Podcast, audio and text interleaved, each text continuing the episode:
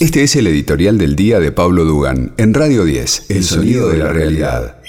Yo insisto con que en la política de vez en cuando aparecen algunos personajes que son muy, muy duros, muy crudos. Yo no sé qué hace que un ser humano sea eh, a veces, eh, entre comillas, sanguinario. Viste que en la guerra también hay quienes eh, actúan como, bueno, quienes matan, por supuesto, porque en la guerra tenés que matar al otro, ¿no? Históricamente la guerra es eso, ¿no? Matar al otro antes que te maten a vos. Pero hay algunos que matan sanguinariamente. ¿Se entiende? En la política también hay quienes hacen política, que es, bueno, tratar de imponer tus ideas, de ganar elecciones, de imponer este, eh, tu poderío, etcétera, etcétera, ¿no? Salvando las diferencias, pero eh, por supuesto no, no creo que la política sea como una guerra, pero en el fondo un poquito lo es. También en la política hay algunos que ejercen la política normalmente, entre comillas, y otros que son sanguinarios en política. Es decir, los que buscan la destrucción sistemática del otro. Uno de los que son sanguinarios, que son fríos, que son eh, crueles, es Mauricio Macri. Mauricio Macri es un tipo cruel, yo he charlado bastante con él y es capaz de, bueno, decir cosas que realmente piensa eh, y no, digamos, ideas que no tienen para nada en cuenta que el otro es un ser humano, ¿viste? que te pasan por encima. ¿Te acuerdas cuando decía, por ejemplo, que había que eliminar la Villa 31? Sí, viste, sin, sin pensar, pero es realmente el tipo es un tipo cruel, es un tipo malo, Mauricio Macri. Como, como te digo, es sanguinario, es de esos que si estuviera en la guerra, te mata sanguinariamente. Su alter ego es Pepín Rodríguez Simón.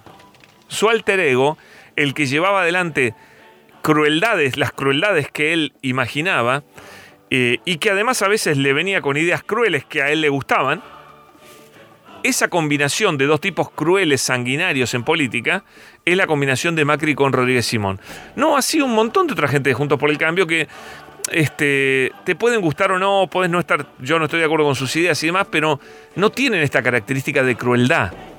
Si vos ves la cantidad de testimonios de gente que decía que Pepín Rodríguez Simón le decía los voy a meter presos, le voy a meter preso a los hijos, los voy a meter preso primero a los hijos, después a ellos.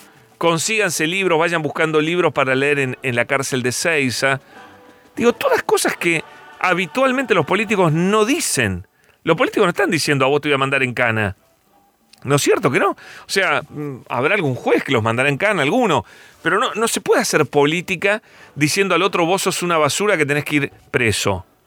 No todo el mundo hace política así, ni aún dentro de Juntos por el Cambio, ni aún en la coalición cívica, que, es, que les encanta hacer denuncias y mandar preso a la gente, pero ni siquiera son todos así. Pepín Rodríguez Simón, su extrema crueldad lo llevaba a hacer política así. Por eso era bueno para operar con estos fines, los fines más espurios, los fines más siniestros. Él se vanagloriaba, lo, dijo hoy eh, Osvaldo Laborde, eh, con quien hablamos la semana pasada, eh, dijo que Pepín Rodríguez Simón decía que la doctrina Irursun no era la doctrina Irursun, era la doctrina Pepín. Diciendo, yo soy el que quiere mandar preso a la gente. Entonces, cuando vos lo ves con Fontevecchia diciendo, no, me pareció un exceso la, la doctrina Irursun, que era una crueldad, que era una... Es increíble el cinismo de este muchacho. Porque él se cree que la gente es idiota. ¿Sabes la cantidad de gente que va a salir a hablar ahora de Pepín? Si lo odian incluso adentro de Juntos por el Cambio, hay un montón de gente que lo odia porque le conoce lo siniestro que ha sido. Porque sabemos, por ejemplo, cuáles son las ideas más crueles y más siniestras de Mauricio Macri. La creación de la USEP, esta unidad de control de espacio público en la ciudad de Buenos Aires, que salía a pegarle palos en la cabeza a los homeless y a quemarle los colchones para que los tipos se fueran a, mendigar o a, dar vueltas a, la provincia de Buenos Aires. ¿Cuál era la técnica? Cagarlos a palos. Pero es así, es así. Esta era la técnica, salir a cagarlos a palos. No llevarlos a un médico, no atenderlos porque muchos de ellos tienen problemas de drogadicción o problemas económicos. No, no, no. Era salir, cagarlos a palos, prenderle fuego a los colchones, la ropa y que los tipos, bueno, se rajaran para evitar que los vuelvan a cagar a palos. Este era el diseño de la política de Pepín Rodríguez Simón. O sea, qué, qué enfermo tiene que estar una persona para diseñar semejante política. Y qué enfermo tiene que estar el que dijo sí a esa política la llevó adelante, Macri. Por eso digo que es la sociedad de dos tipos crueles, de dos tipos malos, de dos tipos que no hacen política como la hace todo el mundo. Porque es muy loco lo que dice Pepín Rodríguez Simón. Critica la denuncia por el pacto con Irán, por el memorándum a Cristina, dice que esa denuncia es un disparate. Pero si esa denuncia la impulsó él, la impulsó Elisa Carrió, que era la gran amiga de él. De hecho, lo, último de Pepín Rodríguez Simón que ha salido a la luz, que por ahí no sabíamos tanto, era su excelente relación con Horacio Rodríguez Larreta. Su muy excelente relación con Horacio Rodríguez Larreta. Dicen que quien acerca a Lilita Larreta, que era un problema que Larreta tenía en un momento, necesitaba conquistar a Lilita para, para controlarla, para que no le, no, le complicara su armado político en la ciudad, fue Pepín Rodríguez Simón el que, el que le acerca eh, y, acerca y hace esa unión entre Rodríguez Larreta y Lilita, que al día de hoy sigue y que ha sido fructífera para los dos. Otras medidas crueles de Pepín Rodríguez Simón, bueno, todo lo que tuvo que ver con el lofer, todo eso lo manipuló Pepín. Pepín tiene un sincericidio en la nota con Fontevecchia que no hay que dejar pasar, que es que él dice, cuando estábamos en la ciudad, había también una mesa judicial.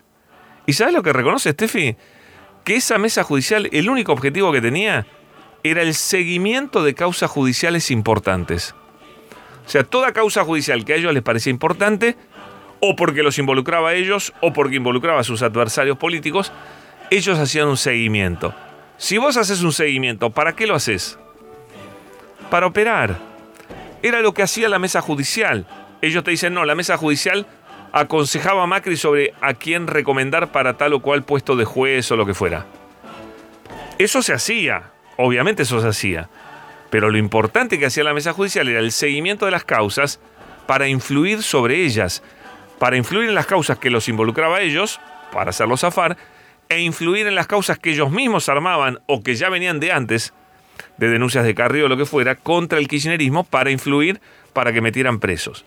Porque esto es lo que hay que entender. Detrás de todo esto está la intención de Macri de hacer política metiendo en cana a la gente.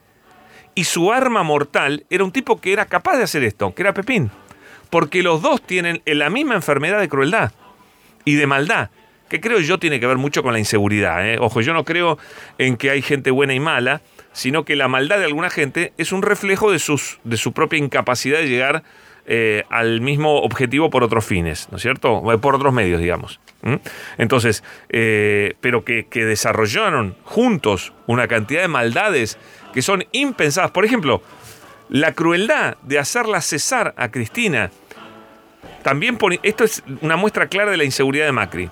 Ustedes saben que cuando tiene que hacerse el traspaso entre Macri, eh, entre Cristina a Macri, Macri no quería que se hiciera en el Congreso porque tenía miedo que lo putearan porque Cristina tenía apoyo popular y él no, y tenía miedo que afuera hubiera no sé, 100.000 este, kirchneristas vivando a Cristina e insultándolo a él. Entonces se tenía que hacer en la Casa de Gobierno, que era un lugar que él podía controlar. Cristina le dijo, no, si hizo siempre en el Congreso, bueno, la crueldad, que Cristina la cuenta muy bien en su libro, su libro es impecable en eso, es totalmente cierto y fidedigno, la crueldad de sacar un decreto para hacerla cesar en el cargo, cosa que nunca había pasado en la historia. Por eso asume Pinedo, ¿se acuerdan todo el chiste del, presidente Pinedo? Porque la obligan a Cristina a cesar en su mandato un día antes. Eso lo hace Pepín Rodríguez Simón, también. También lo hace Pepín Rodríguez Simón.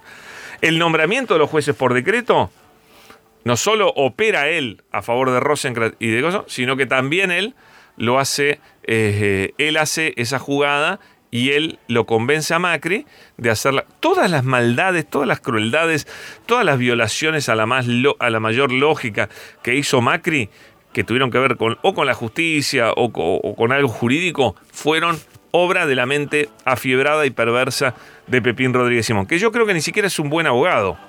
Su libro y además un operador de Clarín es muy grosero lo que cuentan Diego Genú. No, no había visto yo ese artículo. Un artículo del año 2018 de Diego Genú en Letrapé, buenísimo sobre eh, cómo había operado Pepín Rodríguez Simón contra la ley de medios. De hecho, saca un libro diciendo cómo va a, fallar la Corte sobre la ley de medios.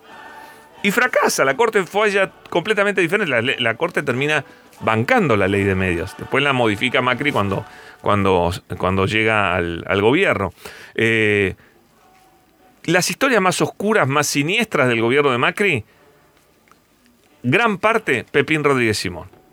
Pero no le quito responsabilidad a Macri. Yo digo que es la sociedad de dos tipos siniestros. Uno, ideando y llevando adelante, y el otro que era el que manejaba el poder, bancándolo eh, para hacer todo eso. Así que bueno, les digo esto, ¿qué les voy a decir del, del, artículo de, de Fontevecchia, de la reportaje? Más allá de que Fontevecchia lo único que le interesa son sus preguntas, ¿viste? Es enamorado de sus preguntas. Las preguntas son kilométricas. Eh, le pregunta bien algunas cosas y en otras cosas le pregunta muy flojo. Todo lo que dice Pepín es mentira. Todo lo que dice es mentira. Él, él condena las cosas que él hacía. Ese es un nivel de hipocresía pocas veces visto. Por eso digo, yo creo que es un tipo que termina muy mal. Creo que además a él se, ha condenado a, terminar en la cárcel. Eh, y, bueno, él se compara mucho con Cristóbal López y Fabián de Sousa. Este, en el sentido que él dice, bueno, las injusticias que les hicieron a ellos me las quieren hacer a mí ahora. No, no, no es así. Las injusticias las hiciste vos contra ellos y lo que te está pasando ahora es justo. Más allá de que nadie quería que él fuera preso con prisión preventiva, él mismo dice que está en contra de las prisiones preventivas cuando él la fomentaba, eh, nadie quería eso. Ahora, por esas vueltas locas del camino, por su paranoia de que lo metieran preso con prisión preventiva, que era lo que él hacía, o sea, y esto con esto cierro, él tiene tanto miedo que le hagan a él lo que él le hizo a los otros, que por esa vuelta del destino loco de la psicología, lo termina provocando, porque él al pedir refugio en Uruguay, que se lo van a denegar tarde o temprano, se está profugando el país. Y profugarse es uno de los motivos para que te dicten la prisión preventiva. Así que fíjate lo que son las ironías del destino. Y cómo la mente decide todo lo que nos va a pasar. Él sabe que es tan culpable de lo que hizo y tan siniestro su manejo de la justicia y su impulso a las prisiones preventivas que él está eh, convencido que se lo van a hacer a él también. Y lo termina provocando con esta, eh, con este, eh, con esta táctica realmente ridícula de presentarse como refugiado político, profugarse y al mismo tiempo provocar justamente que termine dictándosele justamente esta vez, no como la prisión preventiva de De Sousa y de López, que fue injusta, esta vez justamente que se le dicte la prisión preventiva. Es muy loco, es muy loco, pero tiene todo que ver con él. Él hizo las, cosas y él ahora está provocando esto. Inevitable en el mundo, no podés escapar de las consecuencias de lo que haces. Eso es una gran lección que nos da el caso Pepín Rodríguez Simón, uno de los tipos más oscuros y siniestros que haya tenido la política argentina desde el 83. Como él mismo dice, nadie, se ha, nadie ha pedido refugio político desde el 83, ningún político. Ningún político. Él es el primero. Y creo que el último. Este fue el editorial de Pablo Dugan. Descarga nuestra app y lleva a Radio 10 a todos lados. El sonido de la realidad.